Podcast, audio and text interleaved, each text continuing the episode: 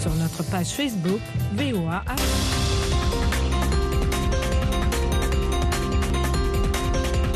Jean-Roger Billon à ce micro pour Le Monde aujourd'hui, au sommaire de cette édition du mardi 6 février 2024. Anthony Blinken poursuit sa tournée marathon au Moyen-Orient avec aujourd'hui les étapes de l'Égypte et du Qatar. Le Sénégal plongé dans une crise politique, l'opposition dénonce une faillite démocratique. Le Sénégal était un pays de référence. Mais actuellement, d'après ce qui se passe hier, c'est de la honte. Les réactions dans les rues de Dakar suivent dans la partie magazine. Le chef de l'État français a nommé un envoyé personnel en Afrique en vue de la réduction des militaires français sur le continent. Dans l'est de la République démocratique du Congo, une attaque attribuée aux rebelles des ADF a fait au moins 11 morts. Et en sport, ne manque pas notre journal de la Cannes. Dans un instant, les demi-finales se jouent demain mercredi.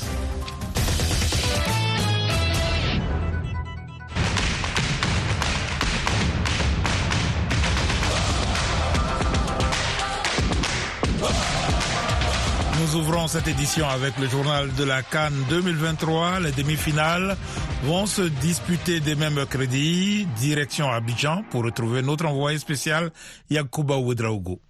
Bonsoir à tous. 24 au départ et ne sont plus que quatre équipes, toutes à deux matchs d'un éventuel sacre final dans cette Cannes. L'Afrique du Sud va défier le Nigeria en demi-finale, une rencontre que les Super Eagles pourraient disputer sans leur attaquant vedette, Victor Osimhen, incertain du fait d'une gêne à l'abdomen.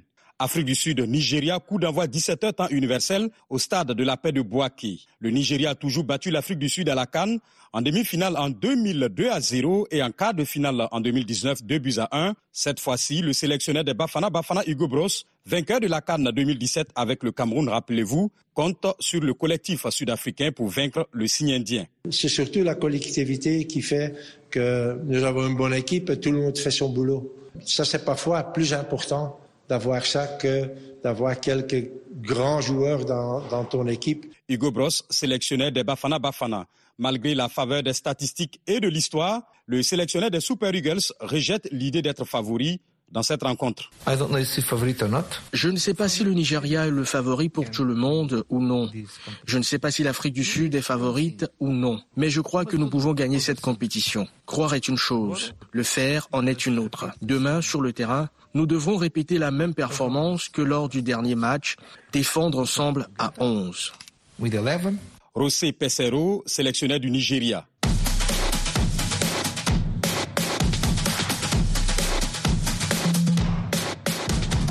Ici à Abidjan, à 20h temps universel, dans la deuxième demi-finale, le pays hôte, la Côte d'Ivoire, va faire face à la République démocratique du Congo au stade Alassane Ouattara d'Ebempi. Les deux pays s'étaient déjà rencontrés à ce stade de la compétition en 2015, un match remporté par les éléphants 3 buts à 1 à l'époque.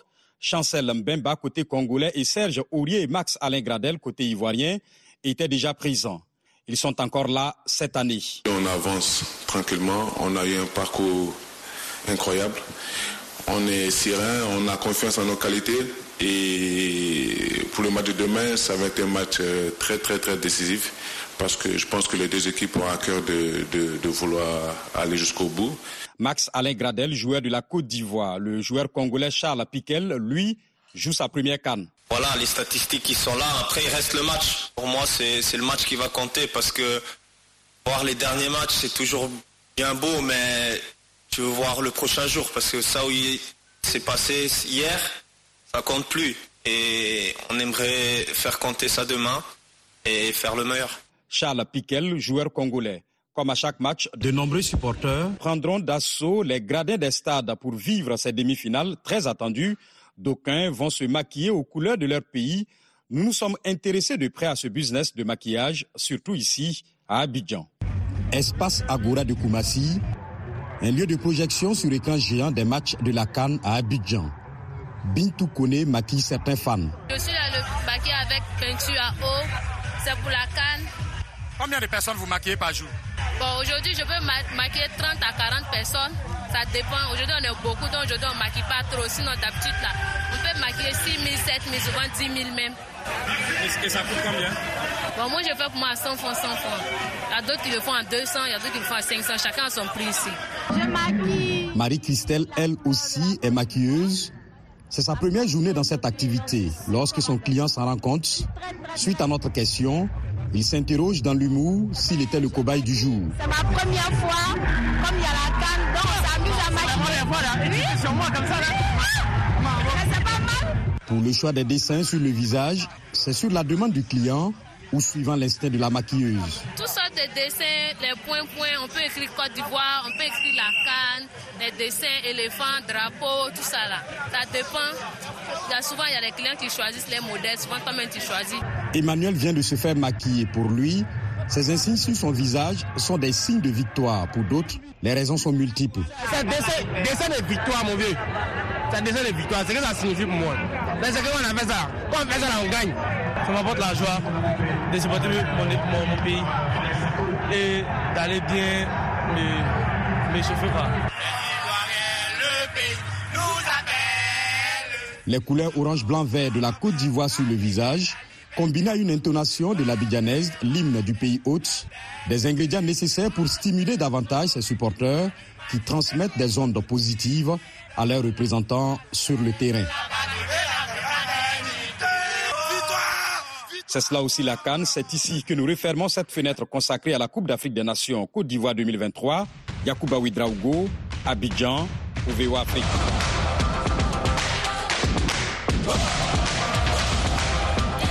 Jean-Roger Billon à Washington pour vous présenter le reste de l'actualité en Afrique et dans le monde. Le secrétaire d'État américain Anthony Blinken poursuit sa tournée au Moyen-Orient. Il a rencontré les dirigeants égyptiens dans le cadre de ses efforts pour obtenir un cessez-le-feu entre Israël et le Hamas en échange de la libération d'otages. Alexandrine Olognon. Anthony Blinken a été reçu par le président égyptien Abdel Fattah al-Sisi. L'Égypte s'inquiète des intentions déclarées d'Israël d'étendre les combats à Rafah, dans le sud de la bande de Gaza. Les craintes se sont accrues pour plus d'un million de Palestiniens entassés dans la zone de Rafah. Le ministre israélien de la Défense, Yoav Galant, a prévenu lundi que l'armée israélienne va atteindre le dernier bastion du Hamas qui est Rafah à la frontière égyptienne. Les frappes et combats ont fait au moins 107 morts en 24 heures, selon le ministère de la Santé du Hamas. Lundi à Riyad, le secrétaire d'État américain s'est entretenu avec le prince héritier saoudien Mohamed Ben Salman de la coopération régionale pour parvenir à une fin durable de la guerre à Gaza, selon un porte-parole du département d'État. Après l'Égypte, Anthony Blinken s'est envolé pour le Qatar avant de poursuivre son voyage en Israël et en Cisjordanie occupée. Les rebelles outils du Yémen soutenus par l'Iran ont affirmé aujourd'hui avoir visé des navires américains et britanniques lors de deux attaques distinctes en mer Rouge dont l'une a été confirmée par une société de sécurité maritime. Le projectile a été lancé à partir d'une petite embarcation et a explosé près du navire causant des dommages mineurs. Au cours de la nuit de lundi à mardi, les États-Unis ont aussi effectué une nouvelle frappe contre les outils du Yémen visant deux drones marins chargés d'explosifs ont annoncé le commandement américain pour le Moyen-Orient. Au Pakistan, les candidats ont officiellement jusqu'à minuit ce mardi pour tenter de convaincre encore quelques indécis au terme d'une campagne électorale morne. La République islamique de 240 millions d'habitants votera jeudi pour les élections législatives et provinciales, mais la crédibilité du scrutin est mise en doute par des observateurs indépendants. Le populaire ancien Premier ministre Imran Khan est incarcéré et les candidats de son parti soumis depuis plusieurs mois à une sévère répression. Ils n'ont pas été autorisés à se présenter sous ces couleurs, mais seulement en indépendant. Ici aux États-Unis, une cour d'appel fédérale a rejeté ce mardi la demande d'immunité pénale de Donald Trump, rouvrant la voie à son procès à Washington, où il est accusé d'avoir tenté d'inverser illégalement les résultats de l'élection de 2020. Nous avons mis en balance l'intérêt revendiqué par l'ex-président Trump à une immunité avec l'intérêt vital de permettre à cette procédure de continuer, écrivent les trois juges de la Cour d'appel dans leur décision confirmant celle prononcée en première instance en décembre. Donald Trump va faire appel de la décision d'appel, a annoncé son porte-parole Stephen Chong. VOA Afrique à Washington, vous êtes à l'écoute du monde aujourd'hui. L'actualité sur le continent, au Sénégal, l'Assemblée nationale a adopté hier soir une proposition de loi pour le report de la présidentielle au 15 décembre et le maintien de Macky Sall à la tête du pays. L'opposition crie au coup d'État constitutionnel. Le point avec Nani Talani. Après des invectives et des empoignades dans l'hémicycle, des gendarmes sont entrés pour faire sortir les députés de l'opposition qui faisaient obstacle au vote. Finalement, le texte a été adopté sans eux. 105 députés du camp présidentiel et des partisans du candidat recalé Karim Ouad ont aussi approuvé le maintien à son poste du président Macky Sall jusqu'à l'installation de son successeur. Nous sommes tous meurtris. C'est un coup d'État à la démocratie sénégalaise, a déclaré Pape Dibril Fall, l'un des 20 candidats à la présidentielle. Ils ont pris en otage le pays, s'est indigné Aliou Mamadou Dia, un autre candidat. L'image du Sénégal est ruinée et je ne pense pas que nous nous relèverons de sitôt de cette faillite démocratique, a réagi Aïb Dafé, un député d'opposition. Le musicien Youssoundour, ancien ministre et proche du président, a dit réprouver sans équivoque le report et s'inquiéter pour le pays en proie à trop d'animosité. Les médias ont publié la tribune de plus de 100 universitaires et personnalités décrivant le président comme le fossoyeur de la République. Ce report est l'une des graves crises institutionnelles jamais connues au Sénégal depuis son indépendance en 1960. L'ex-ministre Jean-Marie Bockel, un pourfendeur de la France-Afrique, a été chargé par le président français de discuter avec les pays partenaires africains des nouvelles formes de la présence militaire française sur leur sol. Le point avec Deli L'ancien secrétaire d'État à la coopération du président Nicolas Sarkozy a été nommé envoyé personnel d'Emmanuel Macron en Afrique. Il aura pour tâche d'expliquer aux quatre pays accueillant des bases françaises, Sénégal, Côte d'Ivoire, Gabon et Tchad, les raisons et les modalités de ces adaptations prochaines du dispositif diplomatico-militaire français, tout en étant à l'écoute de leurs besoins en matière de formation, de coopération et d'équipement, écrit Emmanuel Macron dans sa lettre. Jean-Marie Bockel devra remettre à l'Élysée ses recommandations en juillet. Après une série de coups d'État au Mali, au Burkina Faso, puis au Niger, les juntes qui ont pris le pouvoir ont poussé dehors l'armée française, marquant la fin d'une ère après une décennie d'intervention anti-djihadiste.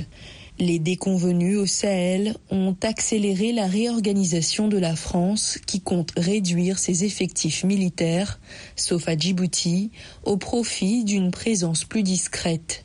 Les contours de cette réorganisation ont été actés lors d'un conseil de défense en décembre 2023. Au Kenya, le pasteur Paul Ntenge Mackenzie, déjà poursuivi pour terrorisme, torture et cruauté sur enfants, ainsi que homicide, homicide involontaire, sera également jugé pour l'assassinat de 191 enfants liés aux adeptes de sa secte évangélique, a annoncé aujourd'hui un tribunal kenyan. Un total de 429 corps ont été retrouvés dans la forêt de Chakaola, où il prêchait de jeûner jusqu'à la mort pour rencontrer Jésus avant la fin du monde qu'il annonçait pour août 2020. Dans le nord-est de la République démocratique du Congo, au moins 14 civils ont été tués hier dans une attaque attribuée au rebelle ADF dans plusieurs villages du territoire de Mambasa, dans la province de l'Ituri. Edi Sangou.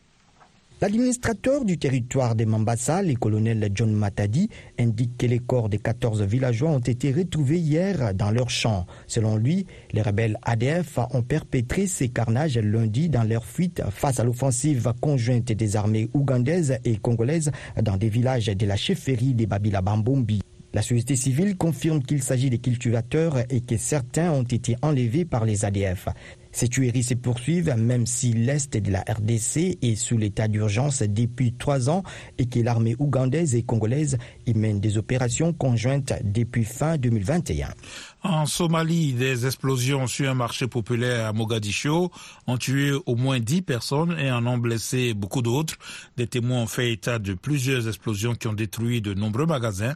L'hôpital Erdogan de Mogadiscio a fait savoir que plus de 20 blessés ont été admis dans l'établissement. Le premier ministre éthiopien Abiy Ahmed a nié aujourd'hui que des personnes meurent de faim dans ce pays de la Corne d'Afrique qui est aux prises avec une crise alimentaire majeure causée par des conflits internes et des catastrophes climatiques. Ces commentaires au Parlement font suite à une alerte selon laquelle le nombre de personnes en situation d'insécurité alimentaire critique dans le deuxième pays le plus peuplé d'Afrique pourrait atteindre près de 11 millions dans le courant de l'année. Dans quelques instants, la page magazine ne partait nulle part.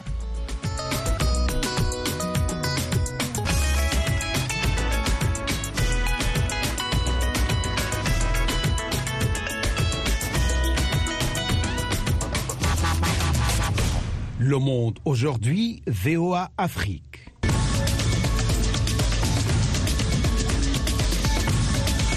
Vous êtes à l'écoute du monde aujourd'hui sur VOA Afrique. Jean-Roger Billon de retour avec vous pour les dossiers du jour.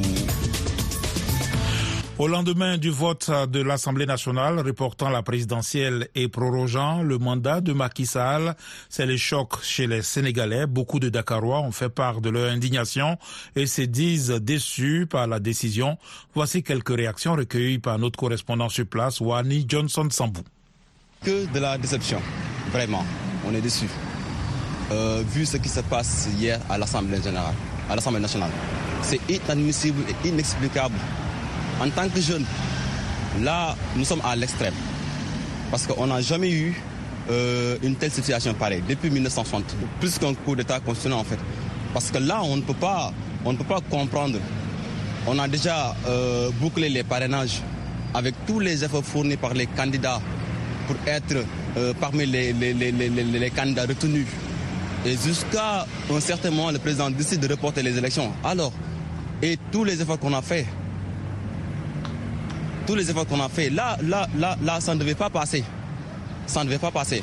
Et c'est pas un vrai, c'est pas un bon exemple ici au Sénégal. Sénégal était un pays de référence. Mais actuellement, d'après ce qui se passe hier, c'est de la honte. La décision nous a surpris parce que c'est lui qui est venu nous dire qu'il ne se présentera pas à un troisième mandat. C'est à cause de ça que notre surprise est grande. Ça nous fait énormément mal parce que Macky Sall a déçu tout le monde. C'est nous qui l'avons porté à la tête du pays. Et lorsque celui qui t'a choisi dit qu'il a assez de toi, c'est parce qu'il ne voit pas de quoi te demander de poursuivre. Nous sommes fatigués parce que tout le chômage qu'on vit est l'œuvre de Macky Sall. Au moment où je vous parle, je suis chômeuse. et c'est à cause de Macky Sall. Nous en avons vraiment assez. Déception Déception, honte, désespoir, cœur brisé, voilà ce que je ressens. Mais on l'a laissé faire parce que cela ressemble à un coup de force. Lorsqu'on t'élit à la tête d'un pays et que cela soit passé par mort d'homme et que tout soit fait pour maintenir debout la démocratie, mais lorsque ton mandat expire, il faut être gentleman et rendre le pouvoir. Que les électeurs choisissent celui qu'ils veulent qu'ils les dirigent. Mais ce qui s'est passé hier au Sénégal, j'aurai bientôt 50 ans. C'est quelque chose que je n'ai jamais vu. Et je pense qu'on ne peut vivre pire. FM 102, c'est VOA Afrique à Dakar au Sénégal, 24 heures sur 24. En RDC, le président Félix Antoine Tshisekedi a réuni hier 5 février le Conseil supérieur de la défense pour évoquer des questions sécuritaires dans le pays, notamment au nord Kivu où les rebelles du M23 gagnent du terrain. Le Conseil supérieur de la défense a appelé la population à l'apaisement, rassurant que tout est mis en œuvre pour que la ville de Goma ne tombe pas aux mains des rebelles. La population semble toutefois être déçue des résultats de ce Conseil de défense. Davantage avec notre correspondant Zanem à la fin du Conseil supérieur de la Défense, Jean-Pierre Bemba, vice-premier ministre et ministre de la Défense nationale, a rassuré la population sur le fait que le gouvernement travaille à maintenir la ville de Goma hors des dangers et a appelé la population à ne pas se fier aux réseaux sociaux que tout est mis en œuvre pour que la ville de Goma ne puisse pas tomber. Parce qu'il faut faire attention au niveau des réseaux sociaux qui alimentent, et certainement l'ennemi doit être pour quelque chose, les réseaux sociaux pour créer une certaine peur, fragilité dans les esprits. Tout est mis en œuvre sur la défense de la ville de Goma. Les paroles de Jean-Pierre Bemba sont accueillies avec scepticisme Théoneste Bahati, déplacé d'Eger. Ce discours est devenu comme une chanson. Nous l'avons vécu à Bunagana, nous l'avons vécu dans les Rutshuru et Masisi, où on nous disait que tel village tel n'allait pas tomber. Ça n'a pas raison d'être, c'est que nous voulons des actions concrètes sur le terrain. Josué Walai, un analyste politique, estime pour sa part que la protection des Goma seule ne suffit pas car la ville dépend des villages environnants pour son approvisionnement alimentaire. Goma n'est pas euh, tellement crucial ou soit important que les territoires occupés par le M23. Il est très important que notre gouvernement puisse comprendre que Goma est sans ces villages est invivable parce que il n'y a que euh, ces villages, ces territoires qui euh, servent Goma de la nourriture. Cette déclaration est une déception pour Hubert Massomeko, expert en questions sociopolitiques. Et c'est très décevant que cela vienne d'une structure hautement placée comme le Conseil supérieur de la défense, qui a dans ses prérogatives la responsabilité d'installer, de rétablir la paix et de protéger les frontières de la RDC. Si Bunagana est aussi entre les frontières de la République démocratique du Congo, et donc la chute de Bunagana, elle doit être prise au sérieux autant que la chute de la ville de Goma, parce que nous sommes en République démocratique du Congo et partout, l'autorité de l'État doit y être établie. La sortie médiatique du ministre de la Défense s'inscrit dans un contexte de turbulences croissantes. Après Rutshuru et Massissi, les rebelles du M23 avancent dans les sites Kivu. Zanem Netizaidi, à Goma, pour VOA Afrique. Restez branchés sur VOA Afrique, à Goma, sur 96.2 FM. Au Bénin, une vingtaine d'artistes plasticiens apportent leur contribution pour la préservation de l'environnement. C'est à travers une exposition qui se déroule depuis le 6 janvier dans la forêt classée de Paou, située à 30 minutes de Cotonou. Ginette Fleur Dandé, notre correspondante à Cotonou, a rencontré Dominique Zinkpe, l'artiste plasticien qui est à la base de cette exposition en pleine nature. Reportage. Une galerie à ciel ouvert qui plus est dans une forêt classée entre temps des voleurs et autres personnes peu recommandables. Cette forêt a été aménagée pour une exposition qui suscite la curiosité des visiteurs. Ils n'avaient jamais imaginé se promener un jour en toute sécurité dans cette forêt. Ce que je trouve intéressant dans une exposition comme une collective comme celle-ci, c'est de pouvoir comparer. C'est de pouvoir voir des choses très différentes. Et puis, comme toujours, il y a des choses qu'on apprécie, il y en a d'autres qu'on apprécie moins. Mais là, ça donne au public la possibilité de comparer, de se faire une idée. Dénommée naturelle, cette exposition collective de 10 artistes contemporains est très invitée à l'initiative de Dominique Zinkpe, un artiste plasticien béninois dont les œuvres sont connues au-delà des frontières béninoises. Mais pourquoi investir une forêt classée au lieu d'une galerie conventionnelle? Dominique Zinkpe explique. La plupart des artistes s'inspirent de la nature des fois pour travailler. Je ne connais pas de sculpteur qui ne touche pas du bois pour réaliser ses œuvres. Et dans son sens, nous partageons la nature, la planète en commun.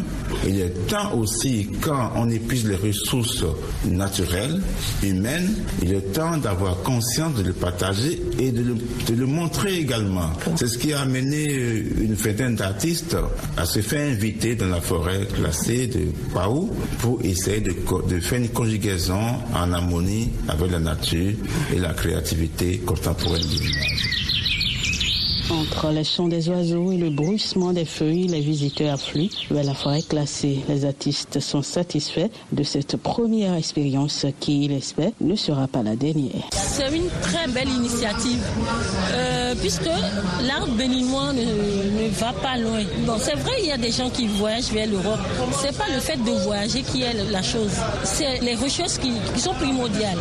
Donc, euh, moi, j'aurais préféré que on instaure des trucs comme ça pour nous faire avancer ou bien pour nous faire entendre au-delà de, de, chez nous. Quoi. Notre souci, euh, c'est pas de commencer et d'arrêter. Notre souci, c'est de porter haut l'étendard du tourisme, l'étendard de, de, de l'art au Bénin. Dominique Zimpe est conscient qu'une galerie à ciel ouvert peut être inhabituelle pour les Béninois qui apprennent encore les subtilités de l'art, mais il espère que cette exposition fera davantage rayonner la plastique au Bénin. C'est vrai, là est celle habituellement dans les lieux conventionnels, mais la chance que nous avons au Bénin, c'est que là aussi avait scellé dans les cours royaux. Et ce n'est pas étonnant qu'au Bénin, là n'est pas euh, caché, là est partagé souvent avec la population. Et nous, dans notre ère contemporain, c'est important de sortir des cloisons pour partager là avec tout le monde. Parce que c'est un pays, c'est un pays de culture. Alors, pour nous, c'est important de partager la création. L'exposition naturelle ferme ses portes le 17 février et pourrait Désormais fait partie du circuit touristique mis en place dans le cadre des Vaudondaises de Cotonou, Ginette Fleur, dans l'Épouvéo Afrique.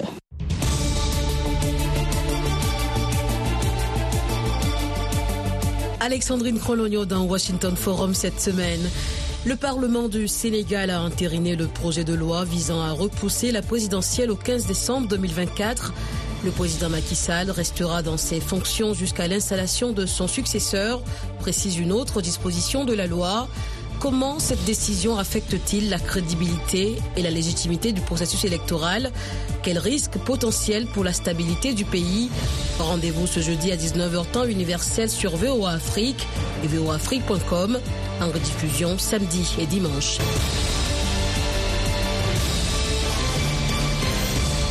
Des millions de personnes dans le monde souffrent de troubles de la voix. Au récent salon technologique annuel de Las Vegas, la start-up WISP a présenté une application utilisant l'intelligence artificielle pour convertir les chuchotements et les paroles affectées en voix naturelle presque en temps réel. Nani Talani nous en dit plus. L'application lancée par la start-up néerlandaise WISP se sert de l'intelligence artificielle audio à audio pour convertir la parole presque en temps réel.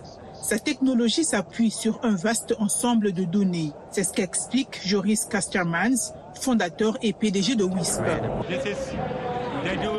Il s'agit d'un ensemble de données parallèles de paroles et de chuchotements. De plus, les utilisateurs peuvent personnaliser leur voix WISP. Ainsi, en ajoutant environ deux minutes de leur propre voix, leur propre voix saine, la voix WISP devient vraiment la leur. Pour les personnes dont la parole est affectée, par exemple à raison d'un cancer de la gorge, nous pouvons récupérer leur voix à l'aide d'anciens enregistrements. Les utilisateurs ont également la possibilité de recréer leur voix distincte en fournissant des enregistrements de leur voix saine, actuelle ou passée, ajoutant ainsi une touche personnalisée à leur propre communication. Joris Castermans, fondateur et PDG de WISP. WISP développe une technologie d'assistance en temps réel qui convertit les chuchotements et les paroles à effet en une voix claire et naturelle de la personne en temps réel. Et avec notre application d'appel téléphonique, vous pouvez passer des appels téléphoniques avec la technologie WISP. Cette technologie change indéniablement le cours de la vie de ses utilisateurs. Une fois de plus, Joris Castermans, fondateur et PDG de WISP. Vous pouvez imaginer l'impact de la perte de voix. Pour nous, c'est une évidence. Vous avez votre voix, mais quand vous la perdez, l'impact est énorme. Les gens ne vont plus à des fêtes, ne vont plus au restaurant avec leurs partenaires. Il y a beaucoup, beaucoup de situations. Une situation comme celle-ci. Il y a beaucoup de bruit de fond quand je veux chuchoter. Actuellement, j'ai un micro. Mais sans micro, on ne vous entend pas dans ce genre de situation. Le salon technologique annuel de Las Vegas, le CES, ex-Consumer Electronics Show, s'est tenu en janvier ici aux États-Unis. Salut les amis, ici Roger Montou de VOA Afrique. Téléchargez et partagez l'application RM Show VOA. Vous allez pouvoir nous suivre en direct sans problème. Vous serez aussi en mesure de suivre des émissions manquées et nous appeler, participer en live en direct sur notre application RM Show VOA. Vous pouvez trouver l'application dans votre Google Play. Cherchez tout simplement RM Show VOA. Merci infiniment de rester connecté avec RM Show sur l'application Google Play RM Show VOA. Téléchargez et partagez l'application pour rester scotché à nous suivre chaque jour entre 20h à 21h temps universel. Rappelez-vous que RM Show, c'est chaque jour à 20h temps universel sur VO Afrique et je vous dis comme d'hab, job bless, peace Africa.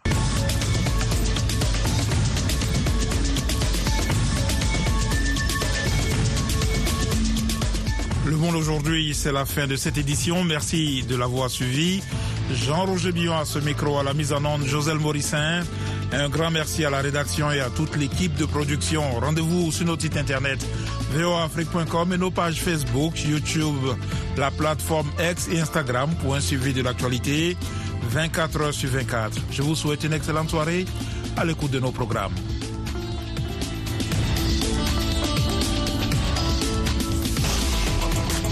Écoutez Le Monde aujourd'hui, diffusé partout en Afrique francophone. À Bamako sur 102 FM, Raga FM Kinshasa, Soleil FM Conakry, 92.3 FM, Radio Wenpanga, Wayeguya, Burkina Faso et bien d'autres encore. Sans oublier sur ondes courtes. Le monde aujourd'hui sur VOA Afrique.